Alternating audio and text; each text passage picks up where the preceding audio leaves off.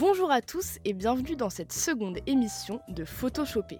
Vous écoutez le nouvel épisode de ce podcast produit par le collectif Gerda et c'est moi Chloé Lavoisard qui sera cette fois à vos côtés tout au long de l'émission. On replonge aujourd'hui dans le monde du photoreportage avec une équipe de choc. Notre chroniqueuse Lucie Pelé vous parlera d'abord de Didier Lefebvre, créateur de la BD Le Photographe. Puis nous enchaînerons sur le débat. Aujourd'hui, nous allons aborder le sujet Une photo vaut-elle mille mots? Angelina Tiblemont, Quentin Saison et Mathéo Huru vous exposeront leurs avis sur la question. Enfin, Valentin Maillot vous fera un doux résumé de l'histoire de Polaroid afin que vous puissiez enfin connaître ce qui se cache derrière le grand survivor de la photo argentique. Mais sans plus tarder, je laisse la parole à Lucie qui vous propose de découvrir la vie de Didier Lefebvre. Bonjour Lucie. Salut Chloé. Aujourd'hui, je vous emmène à la rencontre d'un photographe souvent méconnu du grand public, mais dont la renommée n'est pas approuvée. Le photographe, c'est lui. On pas le photographe, mais le héros et créateur de la bande dessinée aux nombreuses décorations, intitulée Le photographe. Didier Lefebvre est né le jour de la fête nationale, en 1957. Étudiant en pharmacie et biologie, il fait son premier grand voyage au cours de son service militaire. Il est affecté à Djibouti comme officier pharmacien. Il devient membre de Médecins sans frontières de 1984 à 1988 comme logisticien. Puis il vient à la photo par hasard lorsqu'il part installer un laboratoire de bactériologie dans un hôpital clandestin de la guérilla érythréenne. Au retour, raconte Didier Lefebvre, coup d'État au Soudan. L'aéroport de Khartoum est fermé. J'étais le seul homme avec un appareil. L'AFP a donc acheté mes photos. Didier Lefebvre n'a jamais plus refait de biologie. Il rencontre plus tard le célèbre photographe brésilien Sebastião Salgado, qui juge ses photos nulles mais qui l'impressionne en lui racontant ses reportages. Didier réalise alors qu'il n'allait pas passer sa vie à être un pharmacien mécontent et un photographe frustré. En 1985, il se retrouve en Colombie pour couvrir la dévastation d'Artero par une coulée de boue, puis part en Afghanistan un an plus tard comme photojournaliste, toujours pour MSF. Le pays d'Asie centrale est alors tiraillé entre forces bolcheviques et paysans moudjahidines résistants, dans un conflit qui dure depuis près de 7 ans. Il publie à la suite de ce voyage Le pays des citrons doux et des oranges amères aux éditions Ouest France. Puis, 15 ans plus tard, la BD Le photographe, après avoir enregistré 7 ou 8 cassettes de 90 minutes sur ses tribulations afghanes avec Emmanuel Guibert et Frédéric Lemercier. Au fil des pages, on y découvre son périple de quelques mois entre les plaines du Peshawar au Pakistan et les régions montagnardes du Badakhshan au nord de l'Afghanistan. De cette expérience riche en rencontres et anecdotes, Didier Lefebvre ramène des dizaines de planches contact, dont beaucoup seront oubliées dans quelques boîtes au fond d'un placard, bien qu'il ait failli perdre la vie et ne pas ramener à bon port ses clichés lorsque ses guides afghans l'ont abandonné au sommet d'un col. Cette BD en trois volumes a été maintes fois primée, et certaines de ses photos de l'Afghanistan ont fait le tour du monde. Pour Didier Lefebvre, qui s'intéressait particulièrement aux conditions des gens dans la guerre, non pas à son esthétique, c'est une illusion de s'imaginer qu'en allant à la guerre, on fera de bonnes photos. Un temps salarié des agences vues et editing, il redevient ensuite indépendant. Si des journaux le payent pour réaliser ses reportages, il est parfois contraint de manger ses économies. Didier retourne neuf fois en Afghanistan, mais promène aussi son regard dans d'autres contrées Sri Lanka, Malawi, Kosovo, Corne de l'Afrique. Il suit les cyclistes sur les pavés du Paris-Roubaix, la vie quotidienne des habitants séropositifs d'un bidonville de Phnom au Cambodge, les footballeurs de l'équipe nationale à Kaboul, les Hadzara, les Moudjahidines d'avant 1992. Ces clichés, parus dans nombreux quotidiens et magazines, sont exposés en 2007 au Centre Georges Pompidou à Paris. Didier, en fervent défenseur de l'argentique, a eu du mal à passer le cap du numérique. Reporter dans les points chauds du globe, il fouilla les extrémités de la vie, de la mort, les blessures, les massacres et épidémies, raconte Emmanuel Guibert au sujet de son ami. Cet homme modeste et discret, en dépit des apparences, n'avait rien du baroudeur, et sa photo fine et hypersensible n'avait pas besoin de mettre les points sur les i, selon un de ses confrères. Il s'était aussi lancé dans des portraits d'hommes politiques et avait créé avec des amis photographes un site internet Image Co. En 2007, plutôt que de rester dans le sillage des candidats à la présidentielle française, il avait décidé de les précéder. Le 19 janvier, dans un immeuble HLM de Lille, Didier Lefebvre a devancé ses goleines royales de quelques heures, en frappant à la porte de Marguerite, militante de longue date du Parti socialiste. Il a saisi dans son boîtier la fièvre de l'attente, puis l'extase face à l'élu. Il était toujours là quand Marguerite a regardé perplexe les images de la visite au journal de 20 heures. C'était le premier volet d'un reportage qui devait en compter beaucoup d'autres. Malheureusement, Didier Lefebvre s'est éteint le 29 janvier 2007 à la suite d'une crise cardiaque. Il vivait en banlieue parisienne avec 49 ans et deux enfants. Je finirai sur cet événement que relate la journaliste Florence Aubenas. Une fermière du Burundi avait interpellé Didier Lefebvre lors d'un reportage en lui disant Toi, tu es spécial pour un journaliste. On dirait un homme. Et on peut aussi rajouter que les proches de Didier Lefebvre avaient pour habitude de dire que celui-ci photographiait avec son cœur. Merci beaucoup Lucie pour ce passionnant récit. C'est maintenant l'heure de s'attaquer à notre débat du jour. Rémi Donadieu disait La photographie est la littérature de l'œil, sous-entendant qu'une photo portait avec elle toute une histoire. Le but du débat d'aujourd'hui sera de déterminer en quelle mesure le photographe reporter peut affirmer qu'une photographie vaut mille mots. Mes chers amis, il est l'heure de vous exprimer. Et cette fois non pas à travers l'objectif, mais à travers le débat que je vous propose. Une photo vaut-elle mille mots? La parole est à vous. En ce qui me concerne, euh, je trouve ça. Enfin, il me semble plutôt évident qu'une image euh, vaut mille mots, parce qu'elle sera toujours plus évocatrice, en fait. Quel que soit le talent de la personne qui l'a prise, ce qui n'est pas toujours le cas de, de l'écrit. Ouais, mais euh, elle peut, une photo peut pas raconter tout un tout un pan de l'histoire. Pour moi, il y a toujours besoin de peut-être pas de, de, mettre tout un paragraphe, mais une petite légende est toujours un, peu nécessaire. Mais même sur une petite légende, du coup, la photo, ça reste quand même l'élément central de, de, la narration. Euh, C'est-à-dire que la légende va venir appuyer rapidement la photo, mais si c'est juste, par exemple, mm. un titre, un personnage, une unité de lieu, c'est pas une grande influence, donc finalement c'est vraiment la photo qui est évocatrice parce qu'elle transmet des sentiments, elle transmet des émotions, et on se détache du coup d'un journalisme très froid. Ce que l'écrit peut pas transmettre. Bah, l'écrit peut, mais à mon avis c'est quand même beaucoup plus long et plus compliqué de transmettre ça à travers l'écrit, et euh, surtout dans une société euh, entre guillemets où on est de plus en plus dans dans l'instantanéité, où il faut être euh, plus rapide. On lit un article en 3 minutes, s'il fait plus de 3 minutes, on passe à un autre article. Donc je pense que la photo a ce mérite d'être beaucoup plus efficace quand elle transmet des choses. Donc vous, vous pensez qu'une photo aspire à la même précision qu'un article de presse?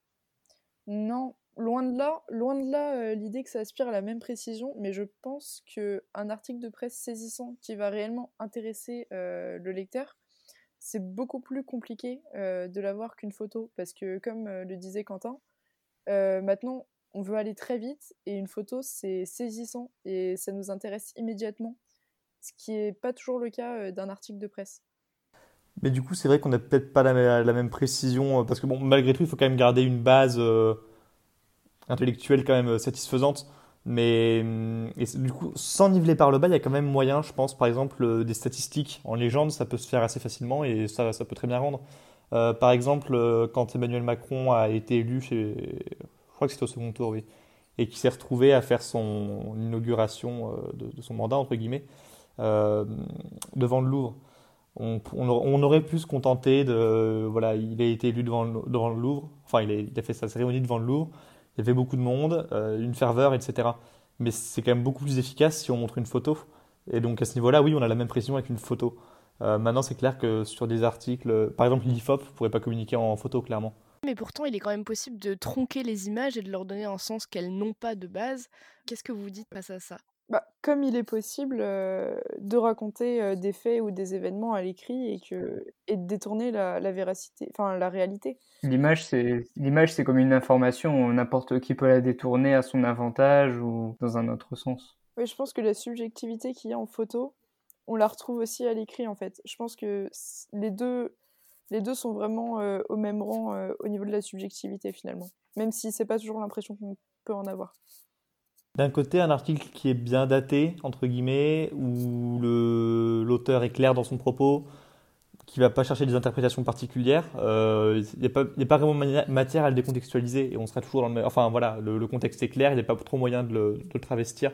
Euh, là où ça peut poser problème, c'est peut-être sur les réseaux sociaux. Des fois, on voit des articles qui sont euh, partagés dans un contexte différent trois ans plus tard, par exemple. donc toujours le problème de l'instantanéité, du coup. Mais une personne qui a assez d'esprit critique, qui en a un minimum, je dirais, euh, cliquera sur l'article et verra au bout de 5 secondes que c'était il y a 3 ans. Donc, euh, bon, il y a, y a, moins de risques à ce niveau-là, du coup.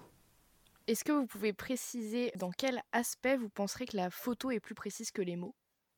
Une photo vaut mille mots, pour moi, c'est euh, vraiment dans l'aspect dans saisissant et vraiment dans, dans les faits, en fait. La photo, elle nous projette directement devant la scène, ce qui fait qu'on va ressentir et qu'on va recevoir plein d'informations qui seront pas possibles euh, avec un, long texte en fait. C'est vraiment la, la capacité d'une photo à nous saisir et à nous faire nous sentir concernés.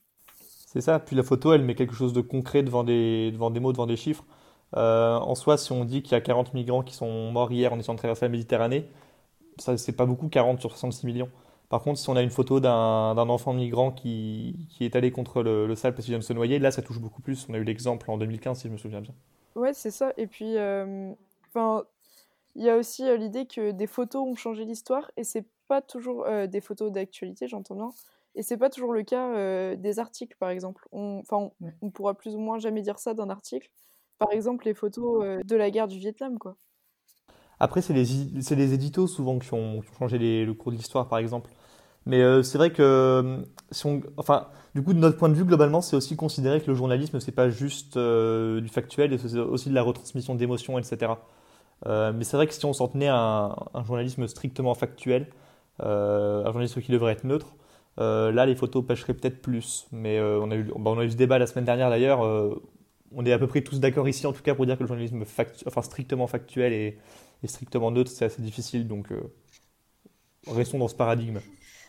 Donc, vous seriez tous plutôt d'accord pour dire que la photo a ce côté humain, a cet aspect humain, qu'un article de presse ne peut avoir si ce n'est pas un édito?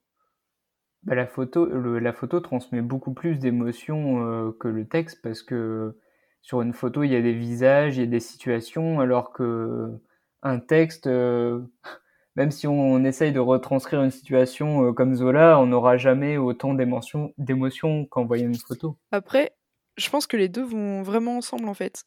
Euh, une photo vaut mille mots, mais je pense qu'une photo sera bien mieux avec un texte en fait. Vraiment, je pense que les deux, les deux se complètent. Même si c'est vrai que, c'est pareil, une photo, beaucoup plus de gens seront aptes à, à s'informer par une photo que par un texte parce que c'est plus simple et parce que c'est vraiment à la portée de tout le monde en fait. Et ce qui est formidable aussi avec la photo, c'est son, son, universalité. pardon.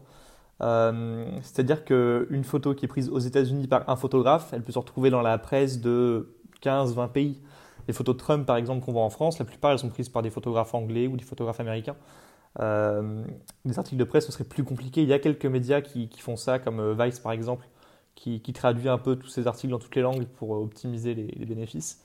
Mais euh, la, photo a ce côté universel euh, qui, se passe en plus d'apprentissage et d'alphabétisation, entre guillemets, qui est, assez formidable. Après, ça concerne 1000 euh, mots seulement. C'est vrai que 1000 mots, c'est pas énorme, mais je pense aussi qu'une photo ne vaut pas forcément de longs articles ou de longues tribunes ou autres. Donc, est-ce que ça serait pas plutôt que la photo veut mille mots en ce qu'il en est des émotions qu'on ressent face à elle, alors que les textes seraient plus destination explicative pure? Bah oui et non, parce qu'il y a aussi des photos qui sont très, explicites par elles-mêmes. Euh, par exemple, euh, alors je reste sur le thème de la migration. Il y a eu des photos des convois de, migrants, de, si je me du Venezuela vers le, je sais plus, vers un autre pays d'Amérique latine il y a un ou deux ans. Ces photos-là, elles étaient très explicites et très explicatives. Elles n'avaient pas tant dans l'information, mais on voyait juste des milliers de, personnes qui étaient amassées et qui, marchaient pour aller ailleurs. Et euh, c'était aussi clair qu'un article, même si ça manquait de statistiques. Mais ça, une statistique, ça s'étaye très très bien en légende. Mais aussi au niveau des sentiments, un texte euh, peut faire ressentir la même chose euh, qu'une photo, je pense. Mais c'est vrai que c'est vrai qu'en mille mots, pas forcément. Quoi. C'est pour ça, un long reportage euh, à l'étranger, par exemple, euh, les photos, ça peut être vraiment important pour euh, appuyer tout ce que le journaliste a vu là-bas. Parce que c'est pas des lieux qu'on connaît forcément, et donc peut être un plus. Merci beaucoup à tous pour ce passionnant débat. Il est maintenant l'heure pour vous d'un petit voyage dans le temps aux côtés de Valentin, qui va vous emmener dans les tréfonds de l'histoire de Polaroid. D'où viennent ces petites photos accrochées partout sur vos murs? C'est ce qu'il va vous raconter. Bonjour Valentin. Salut Chloé, salut à tous. Aujourd'hui, on revient sur l'histoire du Polaroid, petit appareil qui vous imprime instantanément votre photo. Tout le monde sait à quoi ça ressemble ou ce que c'est. D'ailleurs, je crois que certains ici en ont. Chloé, non? Mais est-ce que tu connais du coup vraiment son histoire? Tu connais vraiment son histoire? Absolument. Eh ben, on y va. Donc, sa route commence en 1937 quand son inventeur Edwin Herbert Land crée la société Polaroid. Il veut exploiter et diffuser sa propre invention, le filtre polarisant dit le Polaroid. C'est une matière synthétique qui, par tout un procédé chimique bien trop long et à expliquer ici, absorbe la lumière et réagit avec elle. Ce matériel offre de nombreuses possibilités dans le monde de l'optique, à l'inventeur et aux utilisateurs. À partir de 1948 est mis au point un boîtier à développement instantané qui est destiné au grand public. Ce dernier Polaroid a connu plusieurs évolutions, la plus importante en 1963, l'introduction de la couleur. Le Polaroid se retrouve partout, des professionnels aux amateurs en passant par le domaine médical. L'objectif est très prisé des artistes comme Warhol. Le Polaroid SX70, produit entre 1972 et 1981, est l'un des modèles les plus utilisés. Allez jeter un coup d'œil sur Internet pour voir sa petite bouille. D'ailleurs, en 1974, on estime à plus d'un milliard le nombre de photos prises avec ce modèle à travers le monde. Mais comme partout, il faut un point négatif à cette belle histoire. Dans les années 1970, le Polaroid apprend que le procédé de photo instantanée est utilisé par le régime ségrégationniste sud-africain pour créer des passeports intérieurs qui sont imposés aux populations noires. Des membres de la firme demandent l'arrêt des exportations vers l'Afrique du Sud jusqu'à la fin de l'apartheid. Mais en 1977, on apprend que les exportations continuent, et là, décision plutôt radicale, Polaroid cesse toute importation avec le pays et coupe toutes ses relations avec les importateurs. Le créateur, euh, Monsieur Land, euh, meurt le 1er mai 1991 après avoir créé le Polaroid, c'est dans cet ordre-là. Mais comme avec Kodak, vous allez voir plusieurs ressemblances, malheureusement, euh, Polaroid se heurte au virage numérique et est restructuré en 2001. Il cesse la production en 2007, mais ils reprennent heureusement deux ans plus tard avec le Polaroid 2, numéro 2. C'est un appareil numérique avec une imprimante et vous pouvez sélectionner quelle photo vous voulez imprimer. L'année suivante, c'est Lady Gaga qui devient la directrice artistique de Polaroid. Elle restera 4 ans et relancera de nouveaux produits. En 2012, Polaroid lance des imprimantes photo pour téléphone utilisant les, les plaques Polaroid et le Bluetooth du téléphone. En 2014, l'entreprise lance l'IM1030W au look plutôt rétro, un appareil hybride qui fonctionne sous Android. Et décidément, comme Kodak, Polaroid est racheté par l'un des actionnaires de l'Impossible Project, ils fondent Polaroid Originals. Ce rachat a pour but de relancer la production et la vente de Polaroid. On peut dire que ça a plutôt bien marché, non? Merci Valentin, c'est donc grâce à Lady Gaga qu'on a pris certains de nos plus beaux clichés. Merci pour tout. C'est donc tout pour nous aujourd'hui et on espère vous avoir accompagné pour quelques agréables minutes. Si l'ennui vous gagne, n'oubliez pas de faire un tour sur le site du collectif Gerda, G-E-R-D-A, ou encore d'écouter les autres épisodes de Photoshopé. C'était avec un grand plaisir que nous vous avons présenté l'émission d'aujourd'hui. Nous revenons dès la semaine prochaine pour vous éclairer à nouveau sur le monde du photoreportage. A très bientôt